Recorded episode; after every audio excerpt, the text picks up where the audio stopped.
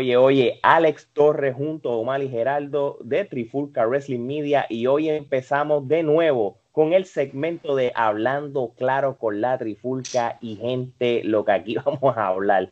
Yo ¡Está caliente! si esto, yo más vale o mal que, que dejes de, de, cocinar hoy, que dejes de hacerlo, porque tú tienes que editar y esto tiene que salir ahorita. Así que la madre que haga cosas. Todo sale prime time hoy. Pero mira, este, no vamos a perder el tiempo y vamos a hablar dos tópicos. Vamos a hablar de lo que el estado de la Florida hizo para que la WWE se beneficiara y vamos a hablar también lo que la WWE hoy acabó de notificar para sus empleados y luchadores que la cosa está bien, bien, pero que bien fea para la empresa. Así que, Gerardo, vamos a empezar con el primer segmento, el primer tópico. Pues vamos a estar hablando de que de la noticia que la que creo que todo el mundo estaba hablando en esta última semana y es el hecho de que eh, el gobernador de Florida se retractó en cuanto a la medida que había presentado de los eh, negocios esenciales y luego de que el primero de abril determinara qué negocios eran esenciales hizo una enmienda a, a esa orden en la que declaró que WWE obviamente no los mencionó por nombre, sino que dijo que los eventos de entretenimiento deportivo eran considerados esenciales y que se iban, y que se iban a poder celebrar en el estado de la Florida siempre y cuando pues se tomaran las debidas precauciones y que no hubiese eh, audiencia o público presente en las grabaciones. Curioso eso, ¿verdad? Porque nosotros podemos ¿verdad? decir que esencial, lucha libre, nos gusta y todo, pero esencial eh, ellos no son bomberos, ellos no son policías, no son doctores ni enfermeras. Mm, es raro. Sí, pero esto aquí, aquí hay este truco envuelto, especialmente con la parte política, y eso es algo Mano negra. Que Geraldo nos puede dar un poquito más de input, que él tiene la información. Este, ¿Qué es lo que tú tienes ahí? Bueno, definitivo, este, como sabemos, pues eh, Linda McMahon es parte de la empresa, pero también hace cosas este, aparte, ¿no? Ella fue la líder de la administración de pequeños negocios cuando Trump este, llegó al poder y actualmente pues se encuentra trabajando con unos comités de acción política que se dedican a eh, revertir fondos o prestar fondos a campañas políticas y ciertas cosas. Entonces, pues eh, han habido unas investigaciones periodísticas que indican que esta, este cambio de, decisión del gobernador de Florida eh, tiene que ver con el hecho de que el, mismo día que precisamente él determinó que WWE es considerado esencial, eh, el Comité de Acción Política de Linda McMahon de, envió 18.5 millones en fondos eh, mm. tanto a la ciudad de Tampa como a la ciudad de Orlando. Entonces, casualidad, por chavos bailan mono, ¿verdad?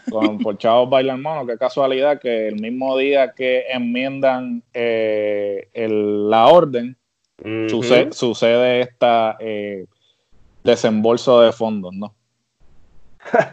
de verdad, de verdad, eh, eh, eh, es, bien triste porque hay, quizás hay compañías de trabajo aquí en la Florida, donde yo por lo menos vivo, que, que yo puedo entenderle que sí puede ser más esencial que prácticamente un sport entertainment. Obviamente, yo soy fanático de la lucha libre y, y, yo puedo pensar, ah, pues mejor para mí, tengo contenido para mí, me voy a entretener, pero realmente esto no es el, el, tiempo, tú sabes. Y yo creo que, que, nada, tú sabes, yo sé que en esta empresa la WWE hay empleados como hay empleados donde yo trabajo y en los trabajos de ustedes, pero esto no es este, prioridad, tú sabes, aquí hay que darle prioridad a gente que ahora mismo no tiene trabajo que son cosas más esenciales y, que le puede beneficiar a, una comunidad más que otra. Este, pero este, acá hay el poder político y el poder económico que tiene la WWE es bastante poderoso y, esto es, esto va a ser así. WWE, esto es House of Cards,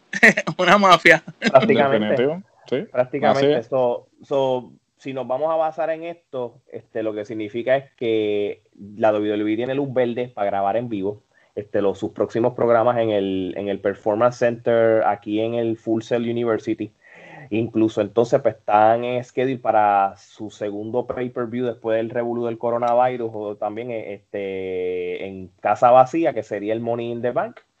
So, ya todo, ellos siguen schedule. Eh, no te vayas lejos, como esto es para el estado de la Florida. Este, como tal, tú sabes. Este, la AEW puede entonces hacer sus grabaciones entonces en Jacksonville, porque es, donde, lo que sería su headquarter. Yo tengo entendido que ellos como quieras habían grabado varios episodios en advance en, en el estado de Georgia yo no sé si ellos ahora con esto van a empezar a hacer sus grabaciones ahora esta semana o no. Yo sé que ellos tienen ya contenido para las próximas semanas porque incluso la AEW anunció que para el 23 de mayo va a ser el, segundo Double or Nothing. Obviamente no va a ser en el NGM Granada y en Las Vegas. Todavía ellos nos han dicho cuándo lo van a hacer, que en las próximas semanas los van a notificar. So, si vamos a, vamos a asumir de que esto continúa así, pues no me sorprende de que ellos vayan a usar el, anfiteatro en Jacksonville para hacer el evento de, de ellos grandes y pregunta ¿qué, hago? Eh, WWE, eh, ¿pueden eh, alquilar el espacio que ellos tienen a otras personas que hagan lo mismo que ellos? Al parecer sí. Eh, había escuchado, ¿verdad? ¿Quién, quién? MMA era UFC. Ah, Bob, ah, Bob ah, Bob anoche, más o menos para las 11 o 12 de la noche, la Trifulca Wrestling Media, en, la, en su Trifulca Wrestling News, anunció que Bob Arum estaba súper interesado en rentar las facilidades del Performance Center para eventos de boxeo en un futuro cercano. Esto fue algo que él le comentó a ESPN y que él iba a estar hablando hasta en comunicación con Vince McMahon sobre esto. Ellos son panas, así que eso es cuestión de que lleguen a un acuerdo monetario. Entonces, el de Ultimate Fighting, Dana White, pues, no ha dicho nada todavía. Él hasta ahora quiere coger una isla privada y hacer sus eventos en esa isla privada donde donde, van a llegar en paracaídas los peleadores. Exactamente. Volando, volando. Pero, pero nada, aquí esto va a ser un, money flow brutal. Aquí, aquí todo el mundo, si aquí lo hacen esto, aquí van a guisar mucha gente usando el Performance Center. Por aquí el que tiene la batuta, mano, es la WWE. Y así que nada, mano, vamos a ver qué pasa. Pues mientras tanto, pues todavía va a haber lucha libre para ver, pero va a ser solamente de parte de la WWE y la AEW. Así que, muchachos, esta es la primera parte del Revolu. Ahora vamos a hablar algo que salió tan caliente como a las mismas mediodía del día de hoy. Y es este, esta conferencia, no, esta, no conferencia ni prensa, esto fue prácticamente un comunicado que hizo Vince McMahon a eso del mediodía, y prácticamente la WWE, y se los voy a leer aquí, disculpen un momentito aquí que estoy buscando la información rapidito, es que el WWE Vince McMahon se dirigió a la compañía durante una llamada de hoy al mediodía, anunció que va a haber este, recortes temporeros y permanentes, lo que sería lo que le llaman un furlough, que el furlough es que son como estos despidos temporeros y, de, si la cosa vuelve otra vez, pues vas a volver a tener tu posición. Pero también va a haber este, este permanencias también de despido este, para el personal de la WWE y la compañía en general, y esto lo reportó el PW Insider, también informaron de que fueron decisiones difíciles que reflejan la realidad actual de lo que está pasando, y esto no solamente es la WWE, este el todo tipo de empresas Está pasando por esto. Está pasando lo mismo, despidos y furloughs, especialmente furloughs, para, porque obviamente una vez compañías empiecen a correr, pues esa gente las vuelven a traer para acá. las van a necesitar nuevamente. van a estar también recortando pagos de los miembros y el ejecutivos de la Junta. Este, yo creo que hasta con este, una cantidad bastante grande. Este, ellos tenían unos planes de hacer un como un headquarters nuevo y salirse del Titan Tower. Eso se va a retrasar, obviamente, por lo que está pasando. Este, hay una lista de talentos y luchadores que van a ser despedidos, otros van a estar solamente en furlough y, este, y, ellos, recibirían toda esta información eh, por mensaje de texto. Este, según Rush Giri de Wrestle Inc., este, Vince dijo que esperará tener algunos de los empleados suspendidos cuando la situación cambie, pero no hay, no hay todavía algo claro sobre eso este, hay, ah, se pudiera haber hasta un 40% de empleados despedidos, tú sabes. Y, y esto es lo que hay hasta ahora.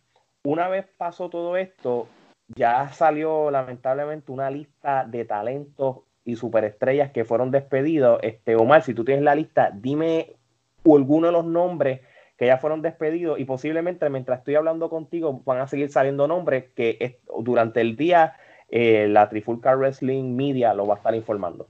Sí, este, entre algunos de los luchadores tenemos a Cal Anderson y Luke Gallows, cosa que nos sorprende, ¿verdad? Porque le estaban dando cierto empuje con el OC junto a AJ Styles. Tenemos a Kirk Hawkins, eh, Drake Maverick, Easy Tree, que siempre hemos dicho nosotros aquí que Easy Tree ha sido mal utilizado totalmente desde el inicio.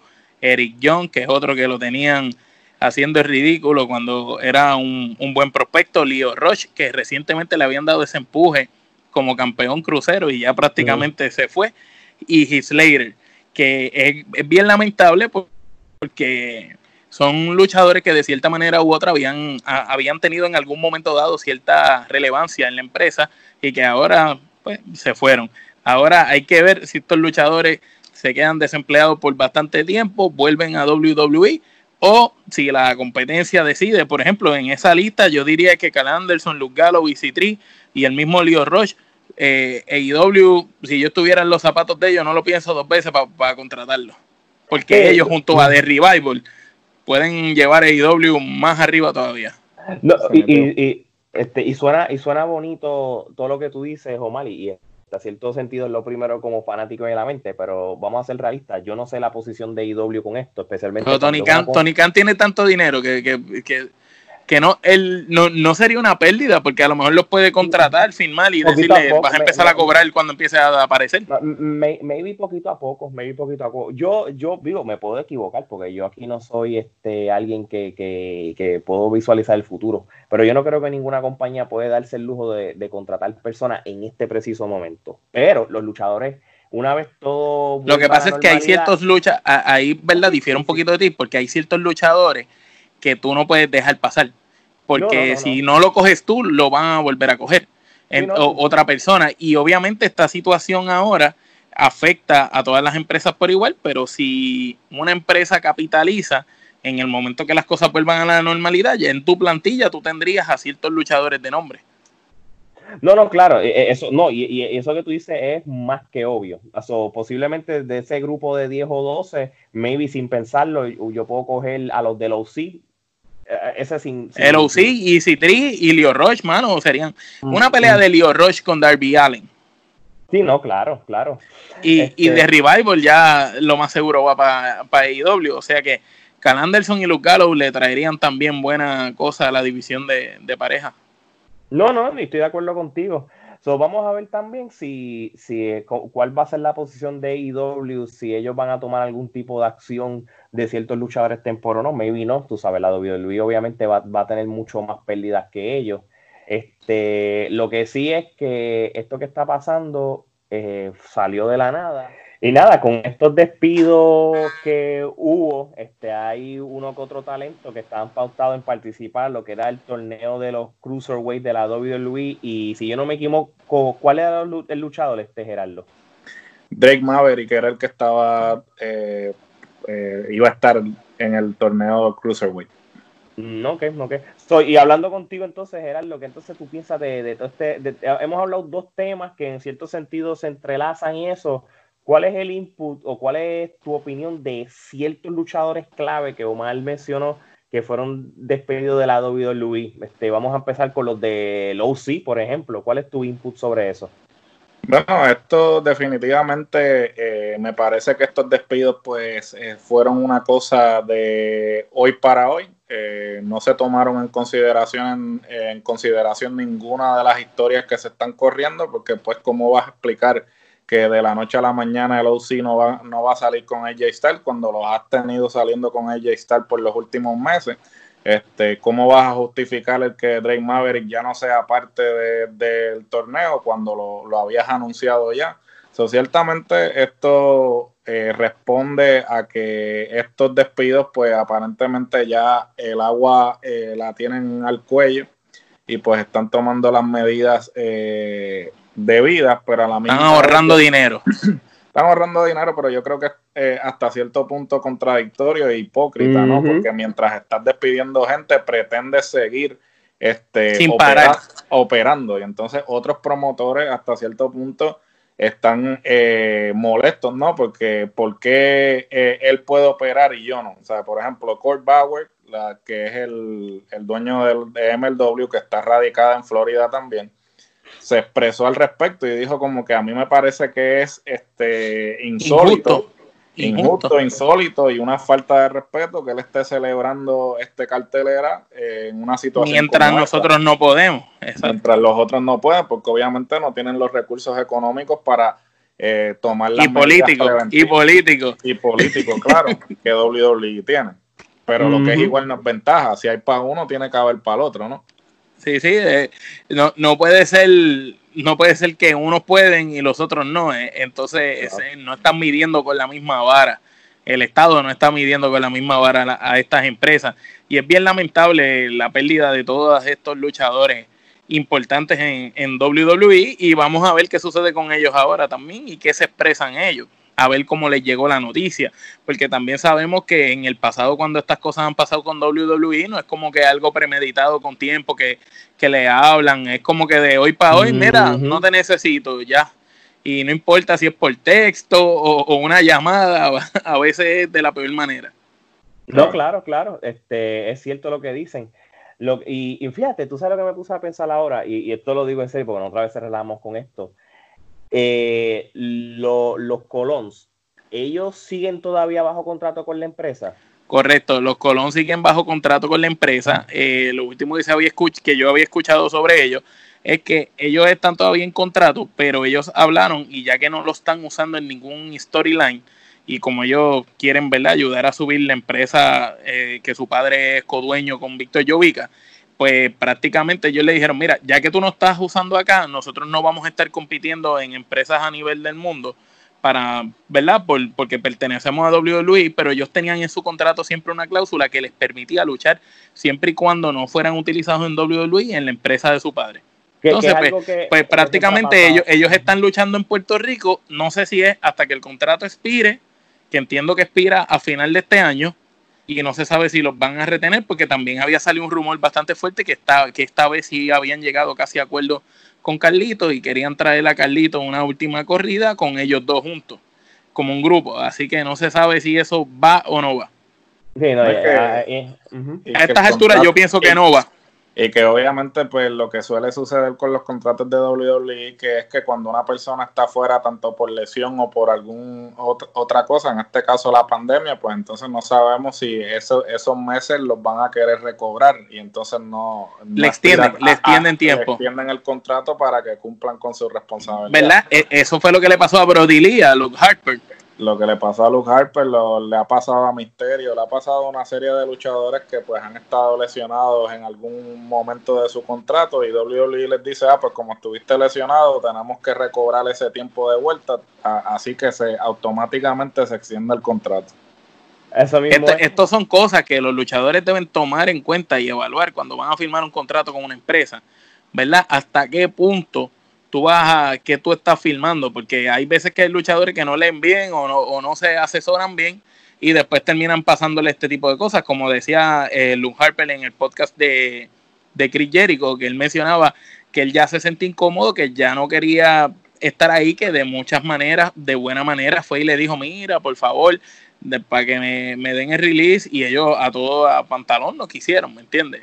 Y, pues eh, eso sí, a lo mejor le lo hubiera pensado bien cuando firmó el contrato, quizás no hubiera aceptado esa cláusula, no le hubiera pasado eso. Eso es así, eso es así. Que by the way, así hablando como los locos, este, los de Revival no tienen la cláusula de 90 días, ellos pueden empezar a cuando les dé la gana. Pero entonces, lo que se había planteado también es que como ya IW grabó todo el contenido hasta Double or Nothing, este, ellos, no, ellos no van a aparecer por lo menos hasta, digamos, mayo. Que quizás... Ahora, tú no lo harías para hacer una sorpresa de rating, como nadie se los espera. Bueno, que tú dijiste que ibas a grabar todo, tú, tú no editarías un segmento de, una lucha y los metes ahí que aparecen. Bueno, ellos pueden meter los viñetes porque. No, este, o, ni eso. Dejaros de sorpresa para el mismo Double or Nothing como hicieron Por ejemplo, sí, también. este, yo creo que, lo que dijo Guzzi es verdad. Como ciertos segmentos, boom, como que símbolos, cosas, como hizo Ambrose lo mismo, pam, pam, pam. Ahora, los viñetes de Jake eh, Roberts con el bambalán ese que, trajo están cool. Están bien grabados. Y Lance es un caballo, by the way. Sí, Lance es un caballo y yo creo que con el micrófono de Jake the Snake va, va, va a lucir bien. Oye, que by the way, y con esto voy cerrando, este, en el episodio de que, que tiene este Impact, este, Impact, no, mira, yo, este, los de AEW que están luchando en las canchas de tenis. Sí, en las canchas de tenis. El, el Bindi Elite. Bindi Elite, discúlpenme, gente, que como esto estamos grabando ahí este, así última hora, en Bindi Elite, el episodio 200, los Young Bucks van a pelear entre ellos mismos en esas luchas. Sí, esa lucha va a estar buena, va a estar bien, de verdad, de verdad que, que estoy esperando eso. Así que, gente, resumidas cuentas, ya todo el mundo, como todo el mundo sabe, y la Trifulca Wrestling Media lo puso en sus redes sociales, la lo iba a seguir operando en el Performance Center. Hoy también la WWE anunció este recorte de personal, tanto del staff, management y talentos de luchadores. Y, mano, este, ¿qué les puedo decir? Este, esto no va a ser lo último que se va a discutir, porque a medida que vayan pasando el día y los días, van a seguir sacando gente porque no era un por ciento pequeño, era hasta un 40%. y, cuando digo 40%, no es de los luchadores, no se sino en general completo. Empleados per se. empleados y obviamente los talentos que también son empleados. Así que, nada, gente, Omar, di las redes. Eh, bueno, gente, antes de ir con las redes, eh, recuerden escuchar y ver el Tommy Wrestling Show y todas las cosas que tenemos en la Trifulca Wrestling Media para ustedes. Este, estén pendientes, tan pronto terminen de ver este video. Mira, este, esta noche va a salir en Premier, ¿verdad? La entrevista que le hicimos a Tommy Wrestling, para que ahí sepa un poquito más de su vida y, del programa, ¿verdad? Que él está haciendo ahora también, que también está haciendo una sección con nosotros en Trifulca Wrestling Media. Y recuerden que las redes de nosotros estamos como, la Triful como Trifulca Wrestling Media.